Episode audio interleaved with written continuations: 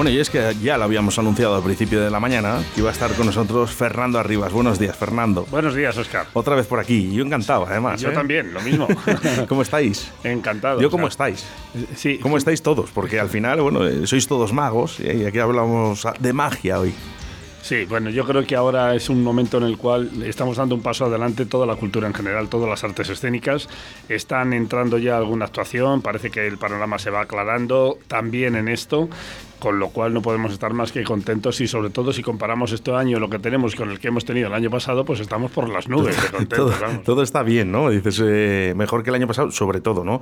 Eh, sí que es verdad, Fernando, que yo sí que estoy viendo esos carteles ya de magos eh, eh, actuando, ¿no? Y eso es bonito. Claro, y, y ilusionante. Lo que pasa es que ahora, eh, al final, las personas siempre queremos más, ¿no? Ahora queremos que los aforos sean completos también. Sí, cuesta mucho la programación, no solamente a los teatros, a los promotores, porque claro, no Claro, es lo porque- mismo el riesgo para poner un aforo en un teatro que puedes llenar o no, pero puedes tener la posibilidad de llenarlo, como ahora que está el aforo en un 50%. Eh, y más complicado aún en los centros cívicos y cosas así, donde el aforo está muchísimo más limitado, porque te dicen que si no son butacas fijas numeradas, hay que poner un metro y medio entre cada una de las sillas, con lo cual eso se limita, pues no sé, pero a igual a un veintitantos por ciento, porque la distancia entre una silla y la otra es, vamos, eh, lejísimos y, y y la- el aforo, pues fíjate a qué se reduce, porque dejando un metro a la izquierda, a la derecha, adelante y atrás, pues eh, estamos reduciendo muchísimo, muchísimo. Hay que apretarse los pantalones todos, tanto el empresario como el mago. Es lo que nos ha tocado. Eh, eh, Ahora mismo ya estamos, como te decía, estamos saliendo un poquito, pero, pero ha sido momentos duros. Desde luego el que solo tuviera una cesta, muy mal lo ha pasado. Cierto. Oye, ¿qué tal mi amigo Espi? Pues tu ¿Cómo- amigo Fernando Espí, fenomenal. Además, precisamente... Le he visto un cartelito. Sí, sí, sí, está actuando y yo he tenido la suerte de verle actuar este domingo pasado porque han sido los exámenes de la Universidad de Ilusionismo en el Escorial, además, y sabes que él termina ahora los estudios y, y, bueno, además ha estado ci- haciendo hipnosis. Este, Hipnosis. eh, hipnosis, sí. Oye, Fernando, te voy a llamar. Eh, te- digo, te- a Espi, digo. A Espi, yo le voy a llamar para ver para la hipnosis. Siempre me ha parecido algo muy, no sé, una experiencia muy, muy bonita. Pues me gusta. Mira, eh, como sabes, eh, yo organizo la magia que se hace en la cúpula. Este año vamos a volver a hacerlo si no hay un rebrote, como se espera, por supuesto. Y, y lo ha hecho también la hipnosis, que este año va a estar haciendo hipnosis en la cúpula el día 6, el- a las 10 de la noche, precisamente. Ah, pues eh, mira, Así eh, que lo mejor es, una ir- buena ocasión ir para verlo. verle. Si hace falta Sí. que, que tener aquí a, a alguien, yo, yo me, me pongo presente, es bien, no pasa nada. ¿eh? Bueno, eh, me gusta lo del tema de, de que hemos hablado. Se ha ido a, a Madrid, ¿me has dicho? A Sí, lo en, el, en San Lorenzo del. Escorial. Sí, en San Lorenzo del Escorial, en el Real Centro Universitario María Cristina, que es, como sabes es una universidad privada, bueno, es la universidad privada más antigua que hay en España. Uno de los estudios que se pueden hacer son los estudios superiores de ilusionismo. Allí tengo el honor de ser el director y tengo 52 profesores, pero de una calidad increíble. Todos ellos son primeras varitas, campeones del mundo, subcampeones del mundo. El que menos es campeón de España. Cada uno da su especialidad. 52 profesores, además coincide con las 52 naipes de la baraja Por- de póker. Te, te digo que me parecía curioso porque ahora, tú imagínate, Fernando, ahora mismo que nos están escuchando los niños, ¿no? O adultos, ¿eh? Y dicen, yo quiero ser mago. Claro. Que sepa que tiene que entrenar y que se tiene que examinar también. Muchísimo, muchísimo, porque es que el trabajo, el ensayo del mago no se ve. Tú se- eres consciente de que un pianista, por ejemplo, se pasa 10 horas al día tocando el piano, ensayando, para luego hacer su representación y hacerlo tan maravillosamente como lo hacen. Y te lo, lo conozco bien porque estoy muy relacionado con el mundo de la música también, por la familia y por lo que a mí me gusta, que mi hobby son los instrumentos musicales, que no me trabajo. Pero eh, el, el ensayo del mago no se sabe y el mago tiene que hacerlo la- otra, otra vez porque no solamente es el trabajo de habilidad. Yo, fíjate, si te digo que cuando ves a un mago le dices qué hábil es, eso a nosotros no nos gusta. Lo que nos gusta es que se diga qué ha hecho, cómo lo ha hecho, que no se note nada. Sin embargo, si ves algo de habilidad, pues ya dices, ah, qué hábil. Y como te lo explicas, es otro panorama, es otra disciplina, casi. Es como si fuese un malabarista, ¿no? Y nosotros no. Tenemos que crear la la sensación de que estamos haciendo algo eh, imposible a la lógica. Eh, vamos a empezar desde el principio. Eh, yo, por ejemplo, ahora digo, Fernando, yo quiero ser mago. Toda la vida he querido ser mago. Entonces, yo, a la primera persona a la que tengo que acceder, por ejemplo, es a ti. Bueno, eh, no a la primera persona. Bueno, una de las una- posibilidades. una de las es- posibilidades eres tú. Es acceder a mí, por supuesto, yo estoy abierto a hablar. Eh, Además, si me llamas para decirme yo quiero estudiar magia, a mí se me pone una sonrisa en la boca directamente, ¿sabes? De verdad que sí, Eh, desde muy pequeño. Fíjate, ¿eh? que, fíjate que antes. Hizo mucho daño Magia Borras. Sí, sí, sí. Antes te decía, era un secretismo lo que había en, el- la magia increíble. Para ser mago tenías que hacerte ayudante de un mago, estar muchos años hasta que podías ir aprendiendo, conociendo cosas y tal. Sin embargo, ahora, bueno, tenemos por internet, se aprenden a hacer trucos, no a hacer magia. Esto quiero dejarlo muy claro. Hay mucha gente que aprende a hacer trucos por internet, pero no sabe ser mago, porque para ser mago hace falta muchísimas cosas. En principio, un mago es un actor haciendo el papel de mago. No solamente hay que saber cómo se hace el truco, hay que saber cómo se presenta, cómo mm, qué juego hacer primero, cuál hacer después, cómo ocultar cosas, cómo llevar una vida paralela de lo que estás hablando distinto de lo que estás haciendo, cómo hacer una misdirection, una, bueno, la, palabra inglesa, la palabra española es cancamusa, que no se conoce mucho, Uh. ¿eh? Cancamusa, búscalo en el diccionario, verás qué curioso. Estoy ya en ello. Y, y hay que estudiar pues lo que estudiamos allí en el Real Centro Universitario. Se estudia no solamente teatro, pantomima, so- iluminación, sonido, dicción de voz, neurociencia para saber cómo funciona el cerebro con estos efectos de magia, ¿no? ¿Por qué el ce- al cerebro le engañas por medio de la vista o de es- en fin, son un montón de asignaturas paralelas a todas las disciplinas de la magia que por supuesto explicamos y hay que aprender todas, porque no nos vale de si un alumno dice, "No, yo no quiero hacer, por ejemplo, mentalismo", pongamos el caso, ¿no? No, no, perdona, el que estudia medicina tiene que estudiar la mano y el pie y el corazón. Luego ya se especializará en lo que quiera, pero tiene que conocer todo. Pues con nosotros lo mismo. Luego puedes hacer tu examen trimestral fuerte ante tribunal, que todos los trimestres tienen que hacer examen ante tribunal, de la especialidad que quieras, siempre que no repitas la misma en el mismo curso, ¿no? Pero por todas las asignaturas tienen que hacer una especie de examen, presentar un efecto. La verdad es que es, es trabajo. No, ya pero me estoy dando cuenta. ¿Y ¿Cuánto tiempo puedes eh, hasta que tengas este título? eh, son tres años de estudio. Tres años. Tres años, Tres años si no repites. Si no repites, claro, claro. que no todo el mundo aprueba, porque desde luego el título no se regala. De hecho, mira, esta, este examen de reválida, que la reválida es el mismo examen que hacen los alumnos, el que han hecho este domingo, y presentarla con el mismo efecto ante público, que lo vamos a hacer precisamente en el teatro del, dentro del Real Monasterio del Escorial, y invitan los amigos, pues es para la presentación de de becas, o sea, para ya, ya para poner a los alumnos ya vestidos de magos, por así decirlo. Su Qué bueno. último acto es hacer el mismo juego que han hecho ante el tribunal, hacerlo ya entre el público, amigos, vecinos, todo esto. Y aparte de, quieran. de- de- de tener ese título, ¿qué privilegios te da luego a la hora de, trabajar? Por ejemplo, el que tiene y no tiene título. Porque me imagino que esto será como todo, Fernando. Habrá gente que está haciendo magia sin título. ¿eh? Naturalmente, claro, y además no es necesario hacerme, em, tener el título para poder hacer eh, ilusionismo. Yo no lo digo que sea necesario. Lo que pasa es que lo que sí que te da son muchos conocimientos y muchos recursos. Pero pasa igual que el Es que teatro. autodidacta no, mm, no lo veo yo. Magia Pues mira, autodidacta. yo- yo soy algo compli- autodidacta, Sí, pero, es como muy complicado, Fernando. complicado. Estamos hablando de, de- A ver, sin tirarnos flores, Fernando, pero tú eres muy bueno. ¿Vale? Y tú eres una persona que, que ha inculcado la magia en este país. eh, es normal que tú inventes o te reinventes, Sí. ¿vale? Pero los chicos jóvenes que vienen ahora tienen que tener una persona como tú a tu lado, lado. Claro, ese es el problema, que cuando la mayor parte de los magos ven un juego dicen qué bueno. Y- Claro. Y, pueden aprender a hacerlo y copiarlo. Pero claro, tú te presentas a un campeonato nacional de magia y jamás conseguirás ningún premio porque inmediatamente el, el tribunal sabe, eh, mira, el juego de fulanito es una copia, lo puedes hacer muy bien, puedes ser un buen intérprete y te pueden contratar para actuaciones, pero no conseguirás nunca un premio nacional, que es lo que te da derecho a, a presentarte a un campeonato mundial. Qué bueno. Tú has estado, claro, en campeonatos Sí, mundiales. sí, sí, por supuesto, sí. ¿Has ganado? ¿Has ganado? Ten- algún premio tengo, sí. dilo, dilo, dilo, que no pasa nada. Bueno, pues eh, eh, tengo en diferentes especialidades. Por ejemplo, yo en cartomagia, aunque me gusta muchísimo, no me he presentado jamás al campeonato porque mm, sé que lo hago bien, pero no lo suficiente como para ser ca- campeón. Sin embargo, he sido campeón de España de grandes ilusiones. Eh, en, la primera vez que me presenté fue tercero, pero al, año siguiente ya fui campeón de España.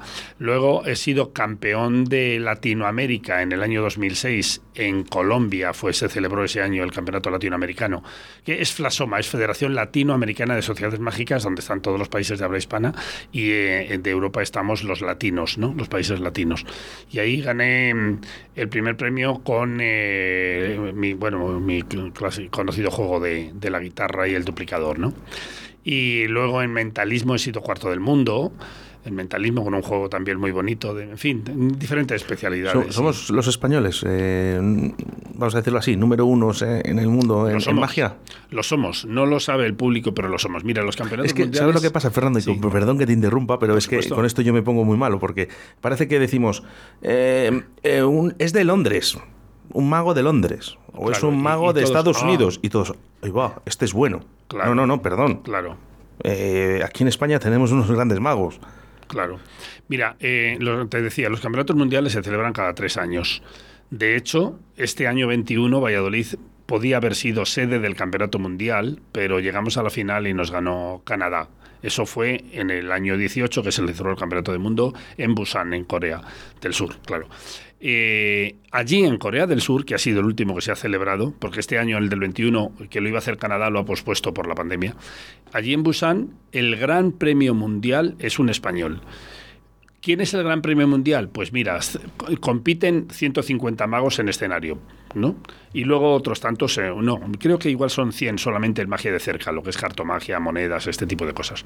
De los 150 magos de escenario sale el campeón de manipulación, el campeón de grandes ilusiones, el campeón de magia cómica, el campeón de mentalismo, en fin, en cada una de las especialidades sale un campeón. Y compiten luego los campeones entre sí para ver quién es el Gran Premio. ¿De acuerdo? Entonces, es como si fueran las Olimpiadas, cada uno tiene su medalla de oro, de plata o de bronce, ¿no? Pero luego, además, los campeones de todas las especialidades compiten entre sí para ver quién es el gran premio. Pues los últimos dos campeonatos del mundo, el de Rimini del, el de Rimini del 15 y el de Busan del 18, han sido dos magos españoles. Además de eso, en el medallero mundial, en primera posición en ambos campeonatos ha estado España, con el más primeros premios de las especialidades. Igual que las que las Olimpiadas se van contando primero el que más sí, te voy a decir antes, como cada tres años y bueno, unas eh, Olimpiadas. Efectivamente. Esto el público no lo sabe, pero eh, y te estoy hablando de magia de escena, de magia de cerca. Desde hace muchísimos años España ha sido la gran potencia en magia de cerca. El referente de la Escuela Cartomágica de Madrid, ha sido mm, bueno para el, libro de aprendizaje para todos los magos del mundo. Sí que eh, me sorprendido, ¿eh? Sorprendido, Fernando, de verdad, con el tema de la magia, ¿eh? No sabía muchas cosas de las que nos estás contando en el día de hoy, pero sí que es verdad. Sí que quería que hacer esa definición entre magia e ilusionismo. Mm, para mí, eh, yo soy mago, ¿vale? Pero me gusta llamarme ilusionista. ¿Por qué? Porque un mago se considera no solamente el que hace ilusionismo, sino también a la persona muchas veces que hace magia negra, que echa las cartas, y nosotros no queremos entrar en ese mundillo. Nosotros no tenemos poderes, nosotros hacemos un trabajo suficiente para que lo que ve la gente le parezca imposible, sin presumir de que tenemos poderes, sino solamente un trabajo. ¿Pero sí crees que, que les hay?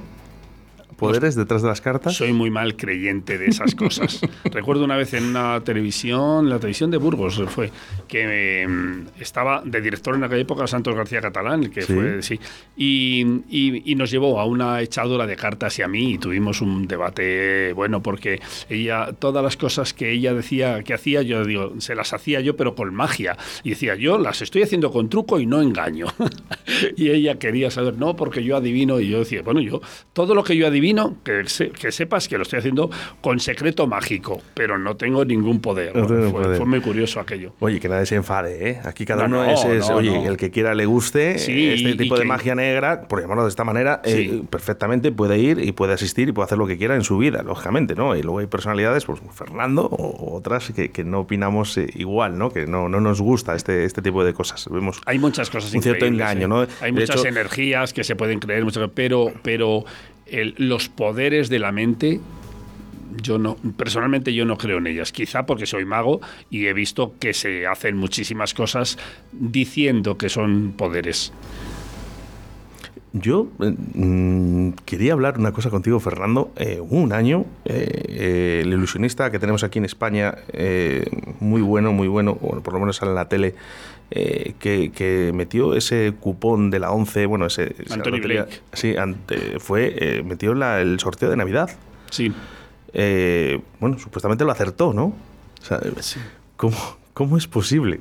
No, no, a ver, es truco. O sea, no si, primero, si él supiera qué va a tocar, jugaría. le, jugaría y no diría nada. Claro, y no diría nada. Lo que pasa es que estos son efectos publicitarios que efectivamente dan muchísimo prestigio, pero no sabemos, ojalá supiera yo la va a tocar. La, televisión ayuda también a engañar, no engaño, ilusionismo. Mira, eh, me gustaría dejar una cosa clara. Los magos que realmente son magos lo que hacen y se ve por la televisión tiene que ser lo mismo que puede ver el público eh, viéndolo en directo. Cuando nosotros los magos, los ilusionistas, vemos un mago que utiliza truco de cámara, decimos, para eso es mejor ir a ver Harry Potter. Por lo menos no te está engañando de que eso es verdad. ¿Vale? Les hay, les hay. Es como si usas un compinche. Tanto en un campeonato nacional, mundial, como en los exámenes de la universidad, si el tribunal detecta un compinche, inmediatamente está eliminado o suspendido. Porque no queremos eso. Nosotros no queremos que el público luego pueda pensar, ah, eso es un amigo suyo, es un compinche. Te aseguro que hay cosas tan increíbles que se pueden hacer de verdad y, que aparentemente has hecho algo tan imposible que yo entiendo que mucha gente piensa eso tiene que ser un compinche. Lo entiendo que lo piensen. Te lo debería preguntar, Fernando, porque eh, eh, es algo que yo siempre le he llevado dentro de mí. ¿eh? Pero ¿cómo sería posible esto? Es que es increíble. ¿Alguna vez te ha pasado a ti con otro mago? Te has dicho, ¿cómo lo hará? Mm, claro. Porque claro, sorprendente a ti es muy difícil, Fernando. Claro, pero también les ha pasado a otros magos conmigo. Es decir, si en cuanto inventas una cosa nueva, lo primero que el, resto de los magos piensan es que se han vuelto locos, pero, o sea, locos, entiéndeme. Pero bueno, pero wow, qué, idea, qué, pero ¿cómo esto puede ser? Enseguida, luego, poco a poco, lo estudias un poco y llegas a ciertos, más o menos a cómo se ha podido hacer. Pero todas las ideas nuevas, de principio, es algo novedoso. Si no conoces una nueva técnica, no sabes cómo se hace. Dime, un truco de magia, Fernando, que te ha sorprendido y has dicho, ahí va, esto mm, lo debo estudiar. Y un truco de magia que te hayan preguntado siempre, Fernando, por favor, ¿cómo has hecho esto?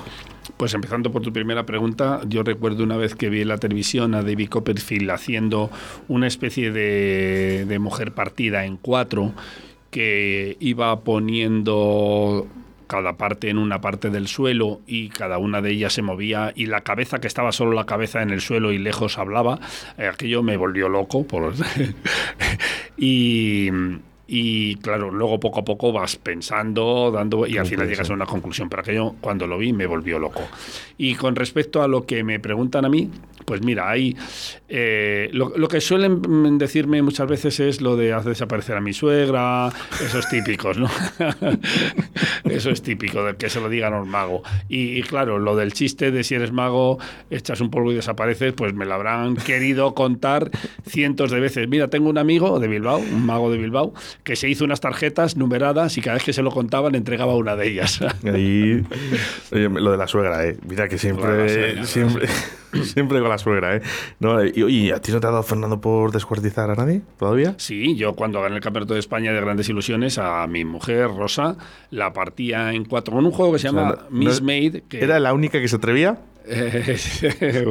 bueno, mi mujer siempre me ha querido acompañar, es un encanto y siempre ha querido estar allí conmigo. Y era un juego, te decía, que se llama Miss Made, en español como como la mal construida, ¿sabes? Eh, con lo cual, eh, por un eh, aparente error, al desordenar las cajas, luego las, las pones mal y, y, está una en un sitio, otra en otro, también. Muy curioso. Me hubiese gustado verlo, ¿eh? Oye, podemos visualizar cositas tuyas en la televisión también, eh, a través de internet, eh, tan solo con poner Fernanda Rivas. no, me ha gustado, no, me ha gustado mucho nunca subir cosas porque yo prefiero que me vean en directo.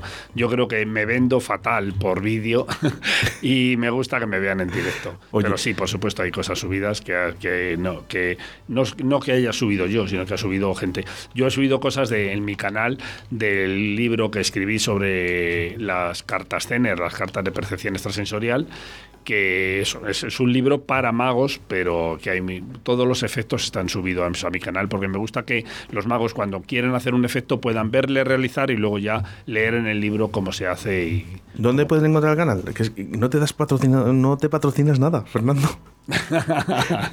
porque digo porque no, es para público. ya sé que no te gusta, pero no, te patrocinas el libro, nada. El libro no es para público, es solo para magos porque están escritos con secretos de magia, claro. Mm. De todas formas, sí, yo, de, lo que te contaba antes de nadie es secreto en tu, tierra, que decíamos, fíjate, fíjate que yo... Oye, Fernando, que no nos escucha nadie, tú dímelo lo que quieras, ¿eh? No, no, comentamos, estamos comentando entre amigos que todos los oyentes lo son, ¿no?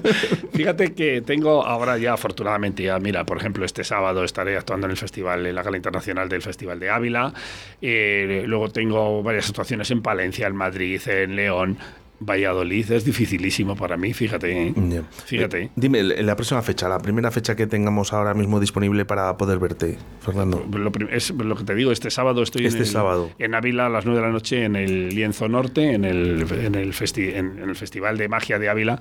Estoy actuando en la Gala Internacional. Qué bonito. ¿Y aquí en Valladolid?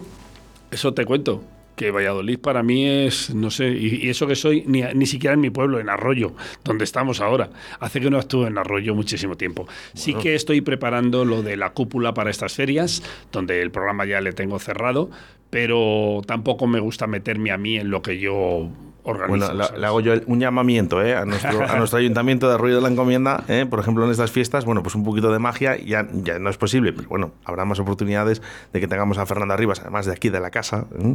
haciendo magia para todos, para niños y para mayores. Sí, con el gusto que da no tener que hacer kilómetros para ir a, una actuación.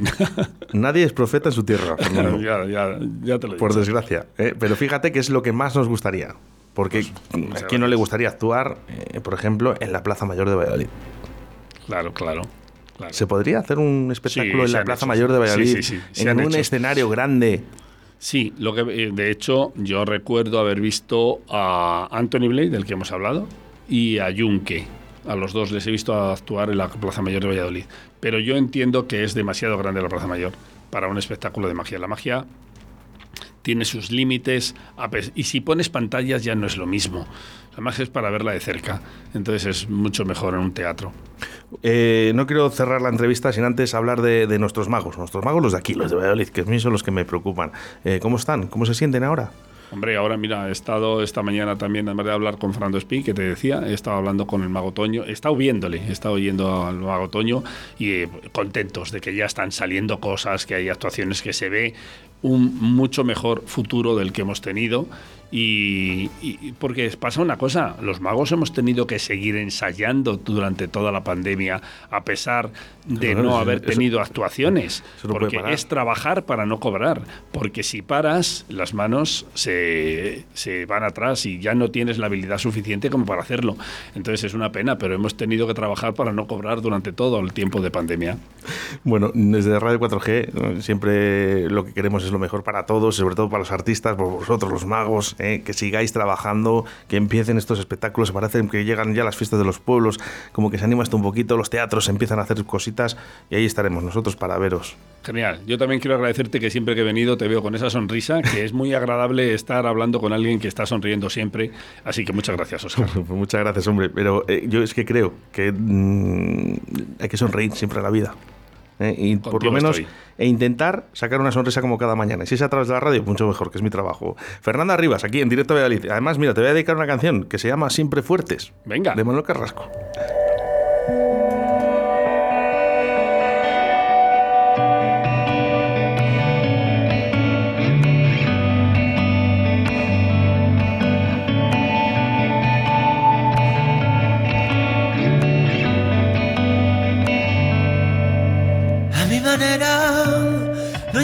Ser más listo que cualquiera. Cuanto más alto busco en las aceras, donde encuentro la herida y la verdad. Cuando tú quieras, te enseño mi jardín sin primaveras. Allí sembré el coraje, compañera, para cuando nos duela respirar. Estas ganas de huir y estas ganas de anclar sin saber dónde ir ni saber dónde estar. Cómo ver el final sin hallar la salida. Mira, yo también lloré, estuve roto y dejé de creer. Ahora es momento de volver a querer y darlo todo. Vamos fuerte, no abandones siempre fuerte, no nos vamos a rendir. Por ti, por mí, cuando prefieras, quemamos las excusas en la hoguera, dormimos a la sombra de la higuera para curar la herida junto al mar. Esta vez quédate, bailaremos despacio. A las dos el hechizo no terminará. Llévame